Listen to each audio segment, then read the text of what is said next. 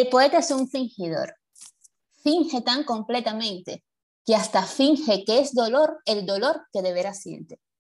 Y quienes leen lo que escribe sienten en el dolor leído no los dos que el, que el poeta vive, sino aquel que no han tenido. Y así va por su camino distrayendo a la razón. Ese tren sin real sentido que se llama corazón. Hola, hola, carnes, corderitos de Dios.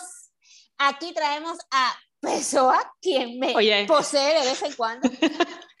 a ver, Corderitos de Dios era de la semana pasada. Intentemos que no nos denuncien en todos los episodios por ofender los sentimientos religiosos de la gente. Perdona, pero la semana pasada yo dije que yo quería mi juicio España contra Roña Carratalá. Entonces aquí estoy, o sea, me da lo mismo España contra Roña Carratalá que la iglesia contra Roña Carratalá. Así que ofendiendo a Corderos de Dios. Bueno, eh, buenos días, eh, Isis de Batille, y por favor, presenta a nuestra primera invitada.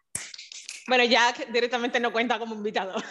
Jack nos hemos saltado. No, ya desde que dijo que le gustaba Ayuso, ya Ay, es verdad. Creo que he tenido pesadillas con eso. Yo también. sí, claro, tú más. Hace que mi, mi, relación se tambalee porque me parece insana e insegura constantemente. Es como, si te gusta Ayuso, todo puede pasar. De ahí en adelante, ¿qué, ¿qué, podemos esperar? Venga, vamos al lío. Nuestra primera invitada oficial a la que no le gusta Ayuso, pongo la mano en el fuego, Bienvenida Lina Álvarez de La Galatea, agencia literaria, mi agente, por cierto. Hola, ¿qué tal? Bienvenida, Nina. Qué guay estar aquí, muchas gracias por invitarme.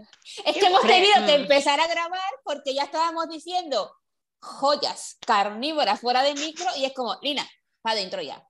Dentro micro. Bueno, Lina, que ya se iba ganando esta invitación porque siempre está en el top 3 de personas más mencionadas en este podcast. Entonces, mm, vamos a hacer esto oficial. existe. No, existo, eh, no se han inventado ningún personaje. Eh, no está hablando de sí misma fingiendo que es otra persona. No, no, no, no, nos hemos marcado peso. tanto, claro. Pues eso tiene sus límites. Sí. Bueno, eh, yo quiero, si te parece, Isis, comenzar con una pregunta que creo que le deberíamos hacer a todas las personas que invitemos a este podcast y es, ¿qué es para Lina una carne de ceremonia? Por favor, por favor. ¡Wow! la, próxima vez necesito que me paséis las preguntas.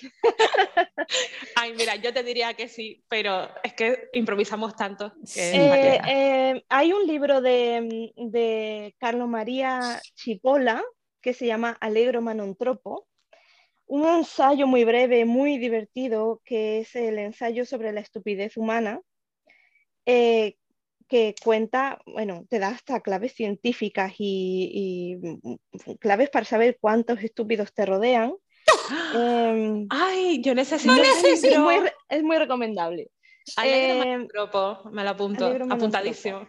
Vamos a dejarlo en, en... la descripción, por favor. No estoy, por favor, no estoy llamando estúpidas a las carnes. Solo, solo voy a hacer un paralelismo y es con la primera ley fundamental de la estupidez humana, que dice, eh, el número de estúpidos que te rodea es siempre superior al que tú crees. Con las carnes pasa igual. Yo voy a la puerta del cole de mi hija. Te amo, Lina.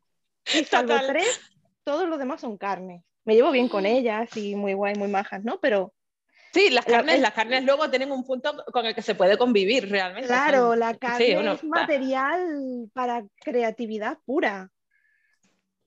Totalmente.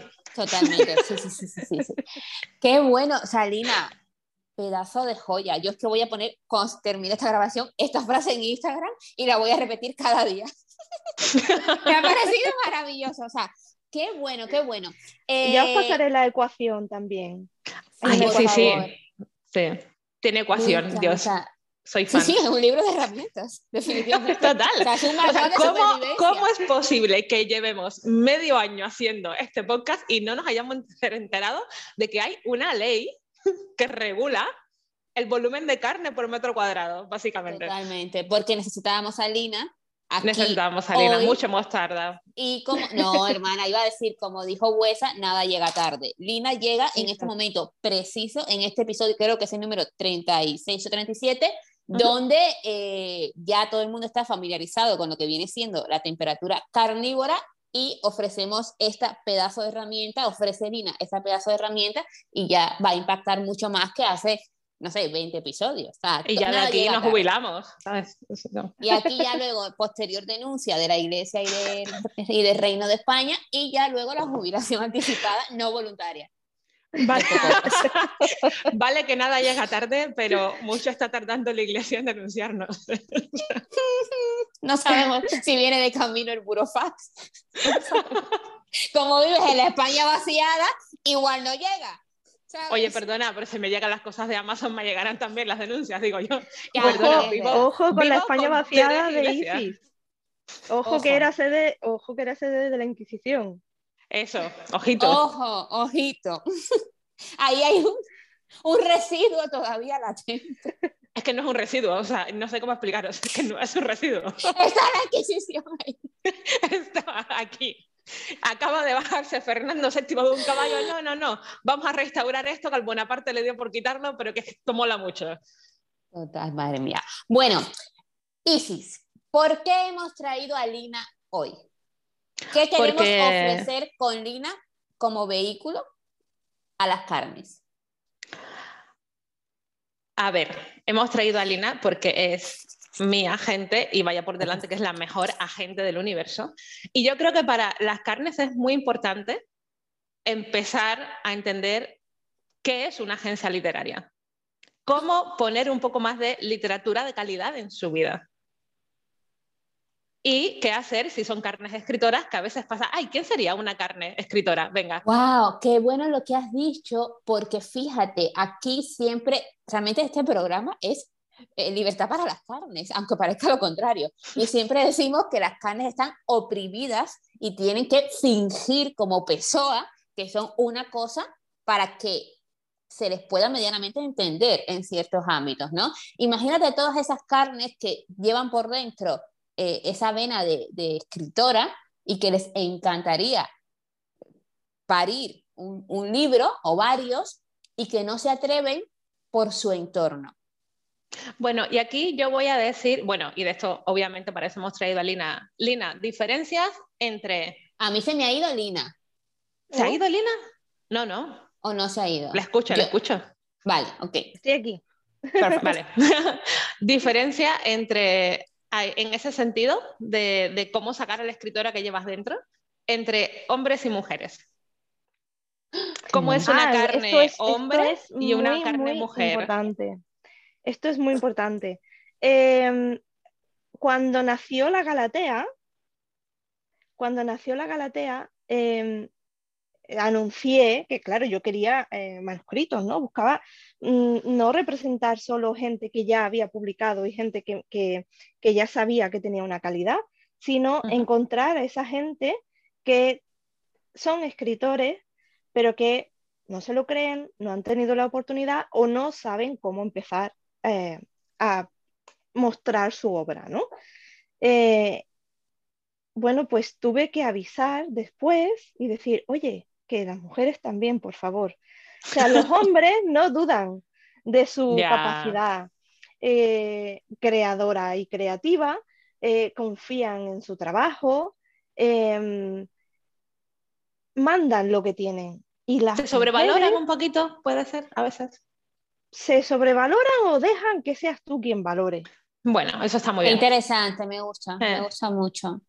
Eh, la- las mujeres, la- las que luego ya por fin se animaron a enviarme su obra, casi que me pedían perdón.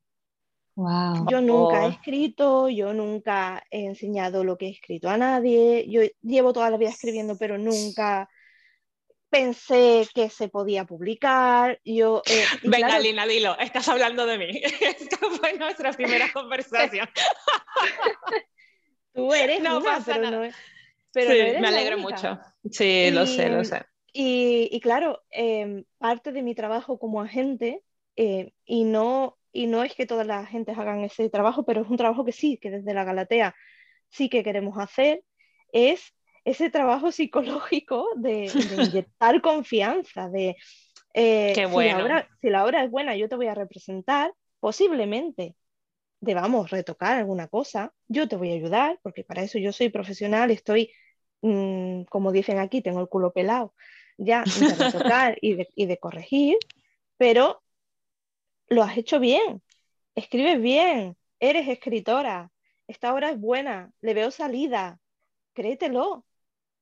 E incluso, Lina, me parece interesante también todo lo que has dicho, me fascina y creo también que las carnes deberían entender que corregir una obra no es destruir esa obra. Y que obviamente cuando tú estableces, exacto, cuando tú estableces, claro, porque muchas personas pueden estar susceptibles Mm. ¿vale? De hecho, a mí también confieso que a veces me pasa cuando eh, yo mando una cosa a, a, un cliente o algo y me lo, o sea, todo me pasaba antes, ya he ido eh, trabajando en ello, y me corregían eh, ciertas cosas, lo primero que pensaba era, no ha gustado, ¿no? Entonces te agarra ese susto de, no ha gustado y, y te puede te puede limitar muchísimo, porque hay quien se queda en ese susto, ya empecé con los efectos sonoros, hay quien se queda en, eh, en ese susto, ¿no? Entonces me parece noble que puedas también, que sé que, que, lo acabas de hacer un poco, pero rescatando la pregunta que hizo Isis antes, que yo la interrumpí, ¿qué es una agencia literaria? ¿Qué tipo de acompañamiento ofreces en, que pueden encontrar las carnes eh, en, en tu agencia? como proceso de liberación de sí mismas también.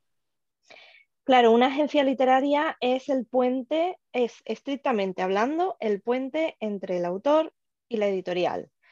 La agencia literaria tiene, digamos, las puertas más abiertas de las editoriales que, el escritor solo, porque la agencia ya de por sí supone un filtro. Ya el editor entiende que lo que tú le mandas ha pasado por ti, tú lo has valorado y no le estás mandando cualquier cosa. A partir de ahí, ¿qué hace la Galatea? Pues trabaja con el autor. Em, durante la redacción, en la medida en la que el autor o la autora lo necesite, la Galatea le ayuda. Si se bloquea, la desbloqueamos. Si se queda sin ideas, le ofrecemos ideas. Si, se, si pierde la confianza, le inyectamos confianza. El otro día eh, me llamó una de nuestras autoras que eh, había hecho algún cambio en la trama de una novela que está escribiendo que lo va a petar, ya os avisaré. Em, y dio la casualidad de que había una amiga en casa y yo dejé el altavoz puesto para que mi amiga escuchara. Y pensé, es, es una buena, em, es una prueba, ¿no? A ver qué tal una persona que no la conoce a la autora, que no está condicionada por el cariño, ¿Qué le parece lo que escucha? Bueno, pues tuvo una idea fantástica, se la comentó a la autora y bueno, tenemos un, final mm, maravilloso.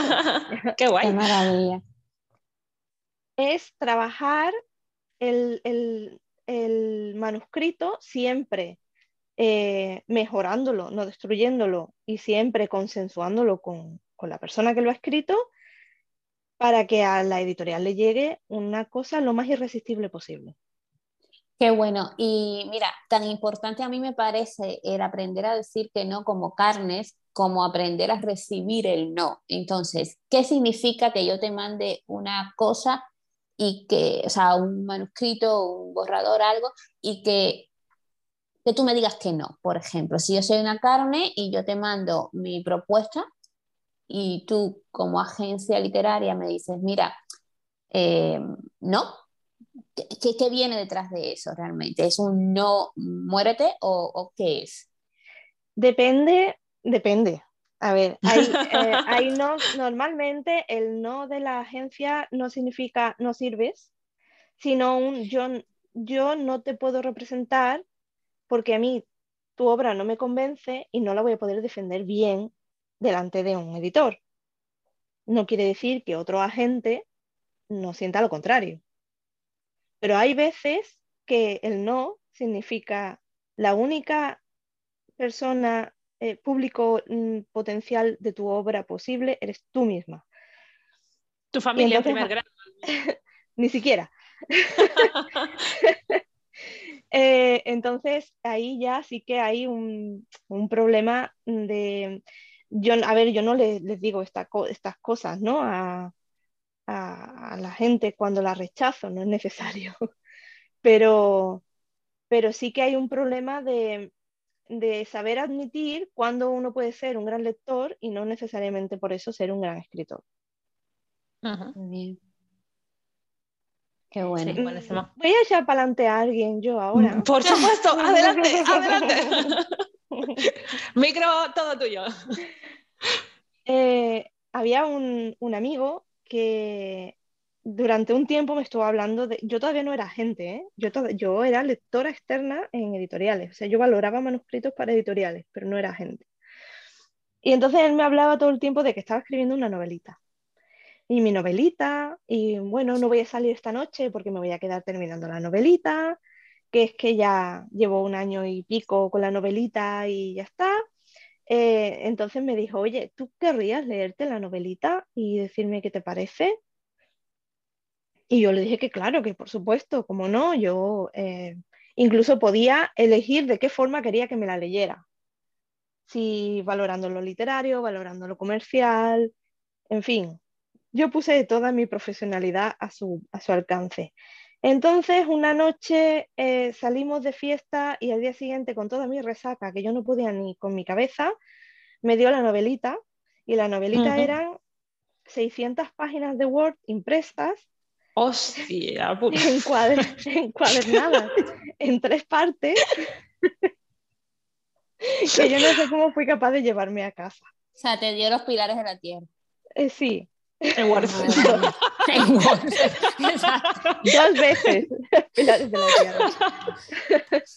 Porque era por las dos caras, además. Oh Madre mía. Claro, yo no, eran, eran 600, 600 y pico páginas y yo no, no pasé de las 60. A este muchacho yo nunca pude decirle, mira, la única persona que leería tu novela y la disfrutaría serías tú mismo. Pero es que aquello no había por dónde cogerlo. Ya. Qué triste. No había por dónde cogerlo ni en lo literario, ni en la trama, ni en... yo no entendía nada. por suerte, en la agencia no me ha pasado nunca una cosa así, pero bueno, ya, ya tendría algún recurso. Oye, pregunta, pregunta que a lo mejor yo debería saber como tú representas, pero, pero que no sé. ¿Las agencias también tienen una especie de línea? Por ejemplo, las editoriales tienen su línea, ¿no? Hay editoriales de poesía o dentro de una misma editorial grande como Planeta tienes como distintas mini, mini sucursales o como sea que se llame, distintas líneas editoriales y tienes autoayuda, novela, histórica, tal y cual. ¿Las agencias tienen su línea, alguna línea, líneas un poco más abiertas, pero líneas al fin? ¿O tú tienes tus propias líneas aunque no lo hagas oficial?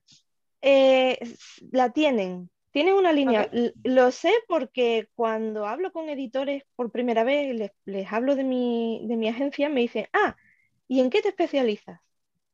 Okay. Y, claro, sí, eh, yo empecé contestando, bueno, en nada, en lo que me guste. Me puedo permitir representar cualquier tipo de, trabajo, de trabajo literario que a mí me guste. No importa, o tengo poetas, que son las agencias raramente los aceptan, a no ser que seas, ¿sabes? Que seas, yo qué sé, García Montero o alguien o la negra, la blanca, la mora, que eh, Pero claro, claro, entonces yo, em, a mí un, un, editor me llegó a decir, bueno, con eso no te vas a hacer rica. Y casualmente la primera eh, obra conseguí contratar fue un poemario. Mm. Que pinta además que se va a vender bastante. pinta, vamos, Me encanta cómo las personas tienen la facilidad de anticipar el futuro de otras personas y no el suyo propio. O sea, no, nunca dejaré de, sorprenderme. Yo quiero rescatar algo que, que, ha dicho Lina, que a mí me gusta con mi faceta comercial y es brújula, es que ella, eh, cuando si, si tiene que decirle que no a alguien, uno de, los motivos es porque no va a poder defender eh, la propuesta, ¿no? que no la va a poder defender. Y yo quiero lanzar con esto una invitación a las carnes, porque, insisto, es muy importante aprender a decir que no y tan importante también es aprender a recibir un no. y a mí me parece una, un buen punto de, de desescalada cuando si alguien te dice que no, porque no va a poder defender eh, tu obra como se necesita, ¿no? Claro. Y me parece bastante importante tener esto en cuenta a la hora de recibir un no como carne. Lina, eh, ¿tú consideras que la escritura puede ser, a ver, no es que vayan a publicar a, a todas las carnes, o sí, pero si consideras que la escritura como proceso de sanación es importante. O si tiene algún resultado positivo como proceso de sanación. Pienso una cosa, la, eh, la única forma, yo creo, ¿eh? la única forma de proceso de, sanación real puede ser con o sin ayuda de fármaco, pero la única forma de sanación mental de tu, de, en cuanto a salud mental posible es hacer terapia, ¿vale? Em, hacer terapia es conversar, simplemente es hablar, eh, son las palabras. Em, eso yo creo que es básico. Em, la escritura es una buena, un buen primer comienzo para empezar a sanar. Siempre es importante hacer terapia, yo insisto en esto, mm, porque eh, la conversación a dos permite un contrapunto y un ver cosas que tú no ves, que otra persona te hace ver, em, recursos que otra persona tiene que, que, tú no, a los que tú no has llegado porque pues, no se te ha ocurrido, no tienes la formación o lo que sea. Pero la escritura es muy importante porque mm, permite mm, poner en palabras lo que te pasa, de forma más o menos simbólica. Pero al fin y al cabo, nosotras somos, somos palabras, somos, pensamos en palabras, nos comunicamos eh, con palabras, no, pensamos en números ni en, eh, no sé, ni en símbolos. Em, en el momento en el que tú empiezas a poner nombre y a mencionar y a explicar verbalmente qué te pasa, qué te preocupa, qué te ha pasado, qué has superado, etcétera, em, estás, estás ordenando todo eso que te ha pasado. Si em, lo consigues hacer de una forma cuidada, ampliarás mucho tu, mente porque cuanto más amplio sea tu, no solo vocabulario, ¿vale? No, estamos en la escuela, no solo voy a hablar de vocabulario, pero también tu, conocimiento lingüístico. Cuanto más amplio es, más amplio es tu mundo, más fácil vas a tener eh, el poder detectar qué te pasa, por qué te pasa, compartirlo incluso luego en terapia. Yo, en las dos últimas terapeutas que he tenido, una de ellas nos suena de algo, em, me han dicho en algún momento, wow, cuánto trabajo traes, ya hecho. Claro, ¿sabes qué pasa? Que yo desde los 12 años escribo un diario. Porque escribir para sanar no tiene que ser necesariamente escribir una novela para publicarse. Ay, y qué importante que digas eso, porque es verdad que la escritura em, está tan asociada a la monetización de lo que estás escribiendo que a veces se nos olvida que podemos escribir para nosotras mismas, que podemos escribir por placer. Mira, yo honestamente, y hablo totalmente de mi experiencia personal, Carnes, cada cual que escriba por lo que quiera, cuando quiera, y que publique si quiere lo que le apetezca. Pero yo hasta hace un año no me planteaba publicar nada, realmente porque yo estaba muy a gusto escribiendo para mí misma el tener una boca que alimentar pues cambia muchas cosas y a lo mejor ese sí fue el motor de, bueno, puedo dar un paso hacia la eh, monetización o publicar libros para Batille para sostener la asociación, pero no surge por mi necesidad interna de publicar, surge por otros factores. Pero a mí siempre me ha encantado escribir y yo no tenía diarios, pero sí tenía personajes a los que les pasaba todo lo que me pasaba a mí y escribo mucha fantasía agresiva, muchísima. Tengo mucha mala hostia escribiendo. Claro, en tu caso, Isis, lo que pasa. A la gente que me cae mal por escrito. En tu caso, eh, tú partías ya de un corpus. Tú habías escrito tanto para ti misma que ya tenías un corpus creado. Luego solo había que seleccionarlo, retocarlo, o bueno, algún día contaremos cómo fue el proceso de, redacción de, niña vieja, porque es digno de contar. Pero claro, Totalmente. un corpus. Eh, el corpus no solo, es, no solo es material que puedes utilizar, sino es práctica que has hecho. Porque una persona no se sienta delante del ordenador un día y dice, voy a escribir una novela, y escribe su novela y la publica y lo peta, y bueno, ¿cuántas veces ha pasado? ¿Tres? Mm. Sí una, una persona tiene que practicar, buscar su voz, ver qué sí, no, y, y, yo, yo leo lo que yo escribía a lo mejor hace cinco años y no me represento, o sea, creo que he evolucionado también. Es que el estar escribiendo toda la vida también tiene ese punto de, bueno, yo me tomo, eh, es verdad que hay algo que, que me puede gustar, hay de hecho una historia familiar que estoy actualizando porque me gustó como la escribí hace a lo mejor siete, ocho años cuando la escribí, pero a día de hoy creo que podría contar lo mismo de otra manera que para, para mi yo actual es mejor. Y eso también es importante, ¿no? A lo mejor no me representa lo que escribía con 10, 5, mm, porque escribo desde los 5, no os lo perdáis, eh, o, o, 20 años, pero sí es parte de toda esa madurez, de toda esa práctica que he tenido que, que coger para escribir eh, obras maestras como Niña Vieja. Claro, ahora es cuando vengo yo ah. y, la, y te corto o sea, y te freno y te digo, vale, has reescrito, ¿te gusta? Pues ya está. Ahora me lo das a mí, ya está, eso no se toca. Efectivamente. y eso, es eso también me ha venido muy bien, porque eh, hay una parte extremadamente perfeccionista en mí, muy cansina, muy aburrida de esas cosas que me sigo trabajando porque me llevo fatal con esa parte de mí, de, tía, déjalo ya. O sea, ya has editado el cuento 500 puñeteras veces. ¿Cuándo lo vas a dejar? Pues cuando se lo doy a, cuando se lo doy a Lina y ya está. Como, esto ya no es mío, ya está. Ahora, de aquí en adelante es lo que diga Lina. Y me viene genial tener ese freno para dejar de, de corregir, de pulir, de cambiar puntos, comas, detallitos, porque soy muy cansina, carne, con ese tema. Mamá bueno. Eh, que está en Instagram, que hace contenido eh, de educación sexual y es activista, hace muchísima divulgación. El otro día subió una frase, bueno, la subió otro chico y la etiquetó a ella, em, que decía, lo, eh, lo, creativo se suelta, no se retiene hasta buscar la perfección, ¿sabes? Y entonces me encanta lo que has dicho y me parece que el contacto me siento, siento mi audio ahora fatal. Yo te escucho eh, bien. Pero es que no tienes unos cascos de gamer, no pasa nada. Sí, sí, pero que pasa como a veces que, que yo lo escucho mal y luego lo escuchan los oyentes mal, aunque no se esté escuchando ahora.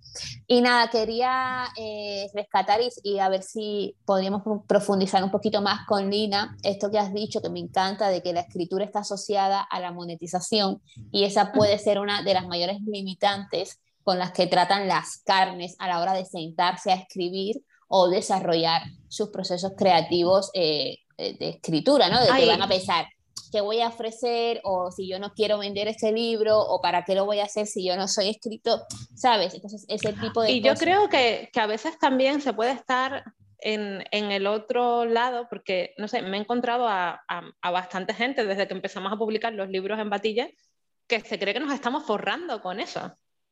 Es como, mira, hay meses que ingresamos 10 euros y algún mes que hemos ingresado 30 y otros 5 y otros 40. O sea, no es la, la lluvia de pasta. O sea, que a veces desde la desinformación se puede pensar que publicar equivale a ganar muchísimo dinero.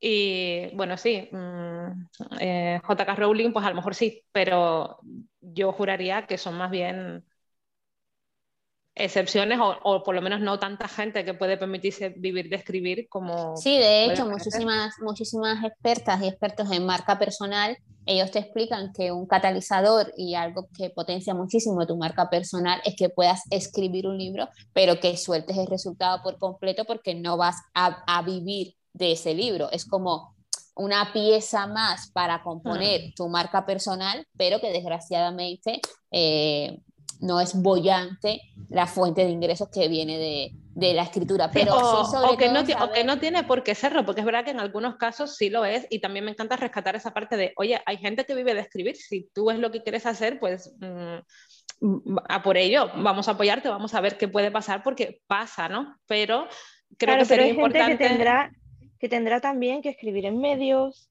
Tendrá que mantener una columna o una columna de opinión o algún artículo. O que lleva muchos años trabajándose esa carrera y pues a lo mejor después de 20 años escribiendo para arriba para abajo, pues ya has conseguido vivir de ella. Pero creo que se suele, eh, eh, desde cierta desinformación, insisto, se suele asociar publicar con pelotazo y con una cuenta bancaria que ya no puede tener más ceros. Y es como, no, no, no, por favor, aterricemos esto un poco porque... No, porque el número de libros que se publican al año, yo creo que se publica más de lo que se lee. Sí, yo creo que hay más escritores que lectores. pues desequilibrado anda el mercado, ¿eh? Qué bueno. Eh, ¿Y qué, podríamos, qué podrías eh, profundizar, Lina, en esto de que la escritura está asociada a la monetización como, como bloqueo, ¿no? Para que las personas no, no, no den ese paso. También hay que entender que muchísimas carnes huyen de la visibilidad, ¿vale? Y eso que has dicho es súper interesante. Y si de repente tienen en la cabeza que eh, o sea, no, no se han sentado ni a, ni, a, ni a poner la primera letra en el, en el, documento a la hora de escribir y ya tienen en su cabeza que no quiero focos, no quiero cámara, no quiero famoseo, no quiero triunfo, no quiero... Y es como, eh, ¿te, has saltado? Te falta el lo libro. Sé, lo sé. Te falta el libro, exacto. Entonces, eh, personas que puedan, e, e incluso Lina, no sé si te ha pasado, personas que estén como súper, que tú reconozcas como talentosas y que estén súper negadas a, a, explorar ese talento porque lo tienen asociado a cosas que creen no merecer. Claro, de estas me llegaron muchas, muchas, sobre todo mujeres, siempre suele, suele pasar con mujeres que, que eh, escriben con una frescura y con una naturalidad que, que entra muy bien es como un vino blanco fresquito, ¿sabes? Entra súper bien. Eh, y no se lo creen porque, eh, primero, están contando una experiencia que les ha pasado a ellas, como si fuese menos importante. Eso que la historia de Macondo, ¿vale? Segundo, suelen ser historias de maltrato, con lo cual frena muchísimo a la hora de mostrarlo. Porque eso conlleva, puede conllevar un juicio, un no, te creo, un, yo qué sé, un Amber Heard, ¿vale? Sí, y muchas eh, veces también, perdona Lina, el, fíjate, el, el, cuidado a la persona maltratadora, el cómo se va a sentir esta persona si yo expongo lo que ha pasado. Y a veces es el cuidado, pero también, yo creo que también hay un poco de miedo, ¿no? De que, también, también, es que es una mezcla de emociones bastante... Claro, porque es un tema tan, tan desconocido para, para, esta gente que no tiene por qué conocer cómo funciona el, el, mundo de la edición, decir, ostras, pues si yo escribo la historia de esta persona que me hizo tal cosa, ¿hasta qué punto puedo contar sin que claro. haya consecuencias legales para mí? Sin ¿no? echar para adelante demasiado hay maneras de echar para adelante, hay una gente que te va a decir, oye, cambia el nombre. o un la ubicación. Que... No pongas la dirección exacta porque puede ser reconocible. A partir de ahí puedes meter toda la ficción que quieras también, porque no tienes por qué ser todo. Muchas veces, si escribimos, yo sé de una persona que si escribe su vida, la, los lectores no se lo creerían dirían, va, todo. O sea, la, esta persona que le ha pasado todo, venga, hombre. Y no yeah. podría escribir su, su, su vida. Porque no sonaría, claro, a ciencia ficción. Es verosímil. Claro. Y es real, pero vamos, pero claro, no lo parece. Mm. Vale, pues si quieren para finalizar, y Lina, dar unos tips sobre las carnes, sobre la importancia de de escribir. Bueno, yo quería tocar un, un tema, Isis, que te, que te, comenté sobre la importancia de, de, escribir tu propio libro y que no lo escriban por ti, por ponernos así un poquito a su fi que nos gusta. Venga, a ver, que no sé, ¿hablo de mi experiencia personal o lo dejo así en, en No, puedes hablarlo en primera persona o lo puedes hablar como eh, ser humano que se dedica a que tengamos mejor salud mental. Pues yo aquí volvería a lo que contó Lina de eh, el cómo hablar de nuestra propia experiencia nos hace conectar mejor con nuestras emociones. Es una especie de autoterapia que es, eh, por cierto, yo tengo un cuaderno de autoterapia y muchas veces cuando escribo intento contar eh, la parte de los hechos que creo que pueden ser útiles para otras personas. Es decir, de todo esto que yo viví en una temática determinada, eh, que, puede conectar más fácilmente con el público y sobre todo desde, bueno, es que eso, que soy educadora y no sé dejar de trabajar, ¿no? Pero que, puede implicar un aprendizaje, que puede ser, más allá de mi experiencia personal, eh, útil para otras personas. Y para mí ese punto de escribir mis propios libros es, eh, importante y es algo que me ha ayudado mucho a publicar también. voy a rescatar la, parte de mí que, eso, que, puede implicar un beneficio colectivo. Me encanta. quiero titular esto, eh, Escribir tus propios libros con Lina Álvarez, de la Agencia Galatea. ¿Os parece bien? O escribe, escribe tu propio libro o escribir tus propios libros. Siempre debatimos el título en directo. Escribe tu propio libro y mándaselo a Lina. Esto no va a salir en Spotify. Oh. Escribir tus propios libros. ¿Os parece? Con Lina Álvarez. Me encanta. Lina, eh, ¿qué quieres rescatar de este episodio? ¿Con qué, ¿Qué es lo que más te ha gustado o con qué quieres que se queden las carnes que escuchen este episodio? Pues eh, yo creo que lo más importante es que, em, que le pierdan un poco el respeto a la escritura, en el sentido de, por favor, a la literatura no perderle respeto, pero quien necesite escribir, que lo haga, que empiece por coger una libreta y escribir lo que le nazca. Si eso finalmente deriva en un, en un poemario, en una novela o lo que sea, es lo de menos. Pero expresarse eh, verbalmente y escribir em, es que les va a cambiar la vida. Yo creo, yo no sería capaz de, vivir sin mi diario. Nunca. Lina, ¿has tenido miedo al éxito alguna vez? ¿Te has, estado como una carne eh, y te, has tenido miedo al éxito? Sí, he tenido miedo al éxito. Yo tengo una, una autora que lleva seis años pidiéndome que sea su agente literaria. Por favor, represéntame, por favor, represéntame. Y yo decía, pero yo cómo te voy a representar si yo no sé. Hasta que un día me dijo, por favor, represéntame, y le dije, sí. y, desde entonces, sí, flipó mucho, se puso muy contenta. Yo me moría de miedo, pero empecé a llamar a gente, porque yo después de 10 años en el mundo editorial ya tenía algún teléfono. Eh, oye, mira, monto una agencia, ¿Cómo, ¿cómo se hace esto? ¿Por dónde empiezo? Y me fueron guiando. Qué y aquí estamos. Mm. Oye, ay, eh, hablando antes de, perderle el respeto a, escribir, yo recuerdo que a mí hubo un consejo de un amigo escritor que me vino súper bien eh, cuando yo estaba en este bucle de autoexigencia de nunca está bien, nunca está bien, nunca está bien, como para enseñárselo a nadie, como tal. Y él me dijo, mira, cuando yo me siento a escribir, me siento con la certeza de que lo que estoy escribiendo es totalmente prescindible. Sea, luego se puede borrar y, escribir otra cosa. O sea, no escribas pensando en que ese tiene que ser el resultado definitivo, perfecto ni tal. Simplemente, me encanta ese consejo y me parece un misil anti-miedos. Mm.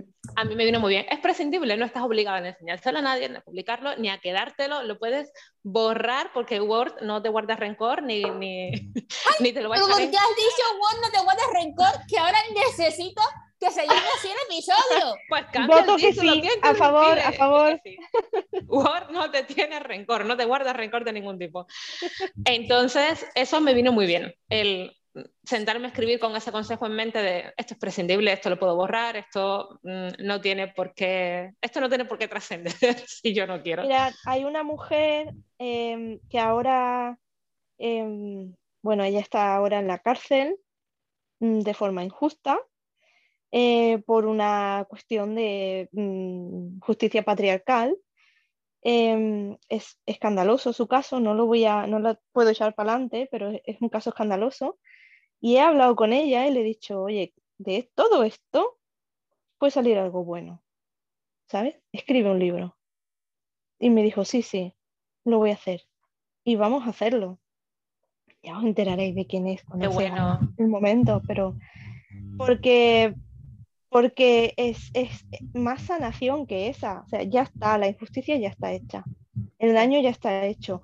Vamos a convertirlo en algo, no solo, como, es como decía Isi, no solo sanador para ti, sino útil para el resto de la comunidad.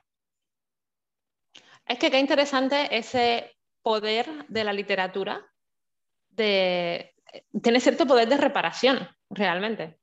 O sea, no porque la injusticia que se ha cometido sobre esta mujer pueda ser reparada en sí, pero por lo menos puede ser compartida y puede servir para que no haya más mujeres pasando por esa situación, puede servir para visibilizar su caso, puede servir para cambiar las leyes. A mí hay un escritor indio que me encanta, era un escritor eh, telugu, si mal no recuerdo era la etnia, que cada vez que me viene algún tío con el cuento de que es un aliado, yo le pongo es como, tienes el nivel de, la vara de medir es Ravi el día que tú hagas una obra de teatro que en los años 20 en la India cambie las leyes sobre la violación, ese día serás un aliado.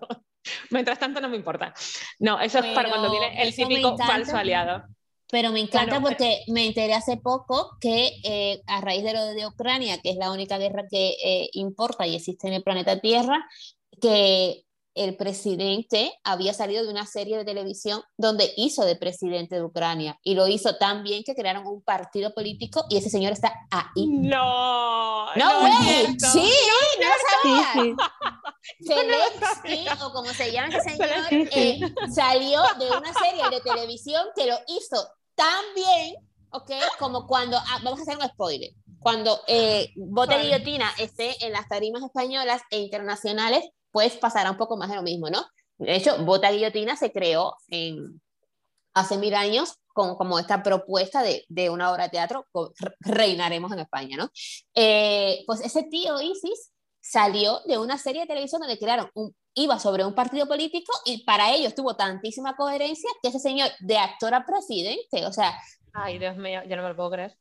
Sí. Bueno, nada, lo, lo asentaré, lo asentaré poco a poco, pero bueno, volvemos al poder reparador de la escritura y al poder, em, realmente a ese poder de, movilización, de, convocatoria que tiene. O sea, tú puedes hacer una obra de teatro que cambie las leyes de tu país, tú puedes escribir una novela que, que replantee cosas. Yo también creo, en cuanto a la, en cuanto a la sanación, a la escritura como sanación, creo y lo he comprobado mm, por mí misma, que una vez que tú escribes lo, lo que a ti te, cuando tú haces tu proceso de sanación literariamente, ese dolor ya pasa de ser tuyo a ser de, de que lo lea. de alguna forma te lo has quitado de encima. Sí. Te libera.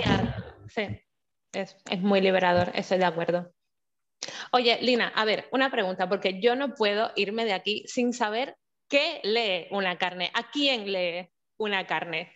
¿A quién? Bueno, a ah. mí. A ver. tengo, un par de, tengo un par de ideas, a lo mejor, pero. Llevo, quiero... sí, llevo, llevo dos noches pensando, porque esta pregunta me la esperaba. Eh, lo primero que quiero decir es que las carnes leen mucho.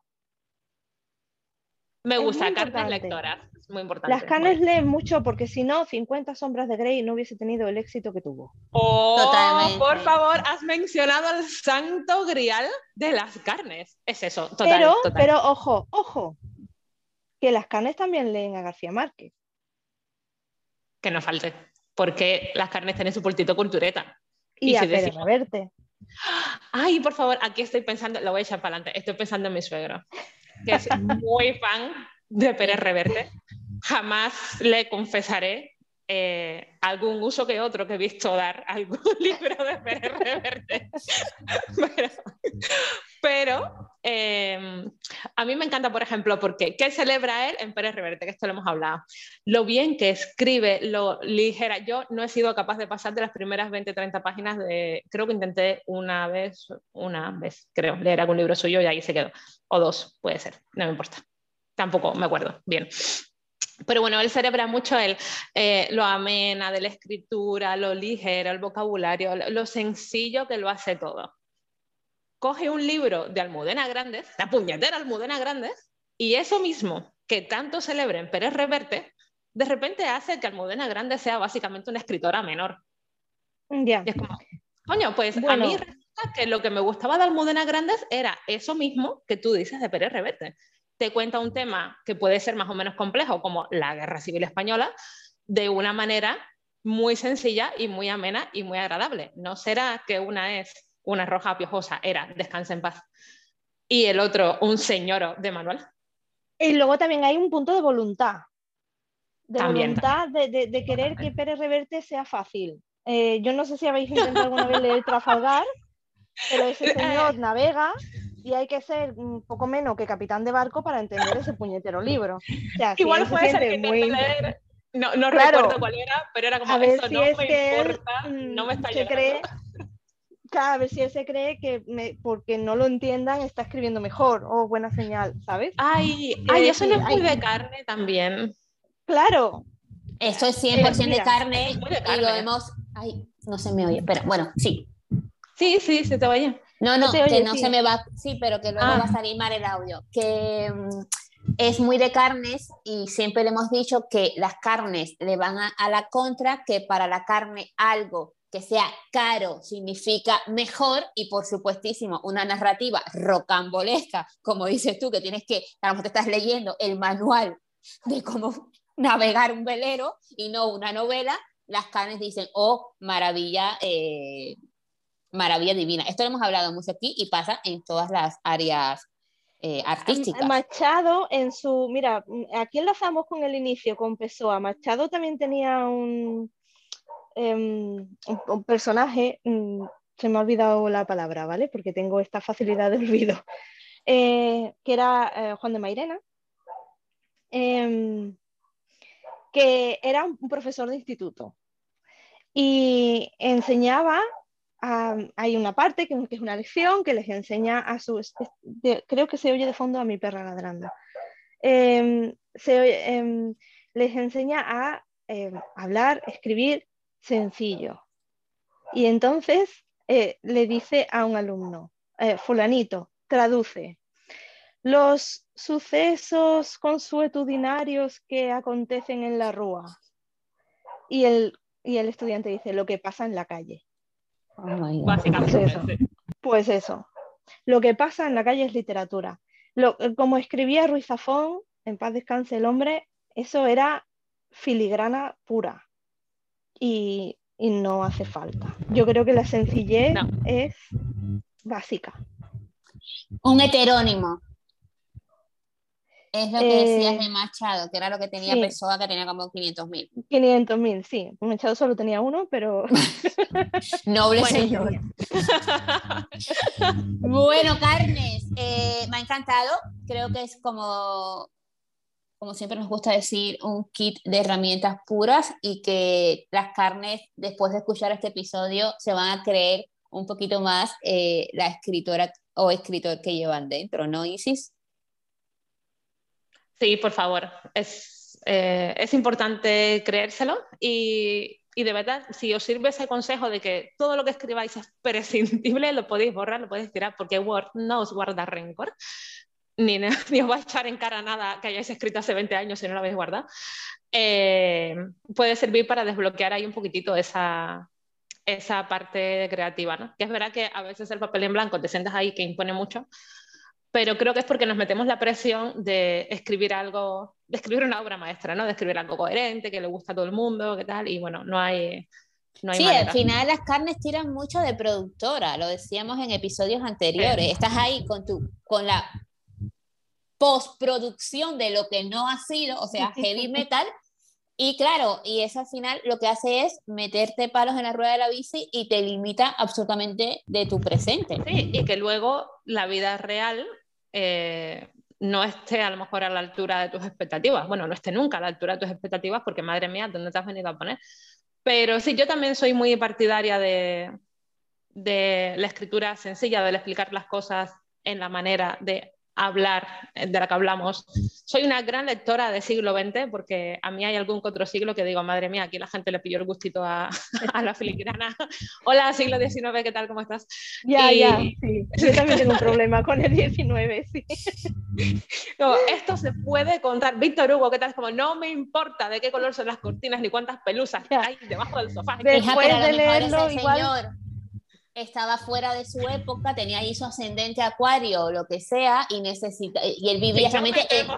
era, no, no, que digo que a lo mejor el tío era un Instagramer, pero no existía Instagram y necesitaba detallar ciertas cosas. Estaba el Yo señor creo que era miniaturista, ¿sabes? y en vez, de, en vez de crear miniaturas, las describía, porque después de leerlo puedes montar la catedral, ¿sabes? Eh, piedra a piedra. Entonces sí es verdad que yo creo que, en el siglo XX en general se ha ido rescatando un poco más esta cosa de vamos a contar lo que hay eh, de, la manera en la que hablamos y nos dejamos de cantar de miosid y de... Y de barbaridades varias, básicamente. y, de, y de cositas semejantes. Pero, pero en cualquier caso, escribid como queráis, que lo importante es desbloquear esa parte. Absolutamente. Todo el, mundo tiene, su público, honestamente. porque no se puede escribir sin leer. Hay que leer mucho. Esto me recuerda a. bueno, no, es nuestro personaje favorito. Eh, Vargas Llosa, en La tía Julia y el escribidor. No sé si. Ah, me fascina. Si os suena. Eh, Pedro Camacho, que no leía nada para que nadie le contaminara el estilo. Carnes, eso no funciona así. Estoy de acuerdo con Lina. Leer. Hay que leer mucho. Incluso lo que no te gusta. Fíjate, eso se me da fatal. Y a mí también. Yo lo que no me gusta. O sea, creo que si me hubiera leído. Pero, pero siempre que abrís un libro, siempre que abrís un libro, ¿estáis segura de que os gusta? No, yo le doy un margen de 50 páginas. Eh, eh eso, perfecto. 50 60 páginas, sí. Si a las 50 no me ha gustado, entonces ya digo, bueno. A por otro. A, no pierdo mi tiempo leyendo cosas que no me gustan. Eso hice yo con las 600 páginas de Word por las dos caras que me pasaron y leí 50. Y dije, bueno, ya. después de que una mantis religiosa gigante pusiera 200 huevos en el alféizar de la ventana de una casa de un barrio de Barcelona, dije, creo que no quiero seguir leyendo más. yo tampoco hubiera querido, honestamente. Bueno, chicas, me encanta todo el episodio. Para contactar con Lina la podéis buscar en Instagram como la Galatea Agencia Literaria, ¿verdad, Celina? Si mal no recuerdo. Sí. Vale, y ahí podéis todas las carnes eh, contactar con vuestro lado creativo y esa escritora o ese escritor que lleváis dentro y bueno, has dicho una cosa súper súper interesante, Isis, y lo de que todo el mundo tiene su público, porque lo que yo quiero rescatar de este episodio, con lo que yo me quedo que me ha encantado, además de otras cosas, pero yo con lo que quiero rescatar, es con que debemos buscar quien defienda nuestra obra. Y eso es extrapolable a todo en la live.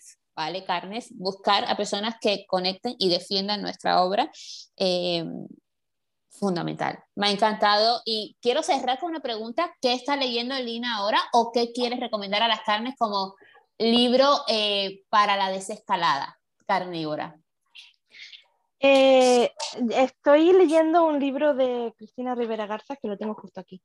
Los muertos indóciles, neoescrituras y desapropiación. Esto es eh, un libro, es un poco teoría sobre cómo escribir según qué temas relacionados con la muerte. Entonces, no recomiendo esto para las carnes porque es too much, pero sí os recomiendo la práctica de este libro. O sea, este libro puesto en práctica, también de Cristina Rivera Garza, se llama El Invencible Verano de Liliana. Y es una maravilla en la que Cristina cuenta cómo su hermana de 20 años fue asesinada por su exnovio y cómo ese crimen quedó impune. Madre mía. Y como libro para hacer una desescalada como carne de ceremonia, ¿qué puedes recomendar? Para hacer una desescalada así algo, algo suave, algo... Algo ligerito, así a, los revertes para el suegro de Isis.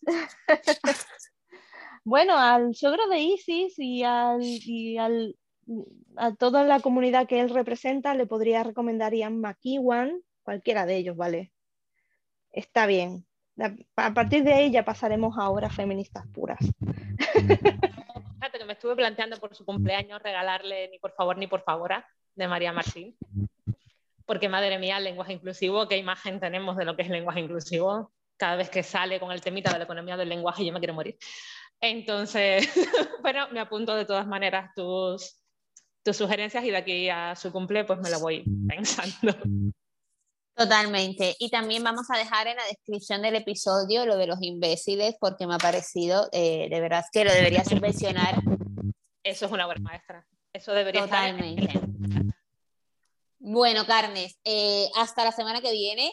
Gracias por tanto. Por favor, contactar con Linas. Podéis seguirla en Instagram. Podéis dejar comentarios de este episodio en Spotify y en ebooks también. Y nada, aquí estamos haciendo la desescalada de carnes de ceremonia a seres vivos. Hasta la semana que viene, Isis, hasta la semana que viene, Lina, hasta la semana que viene, Carmen. Un beso fuerte. Gracias, chicas. Adiós, chicas. Chao.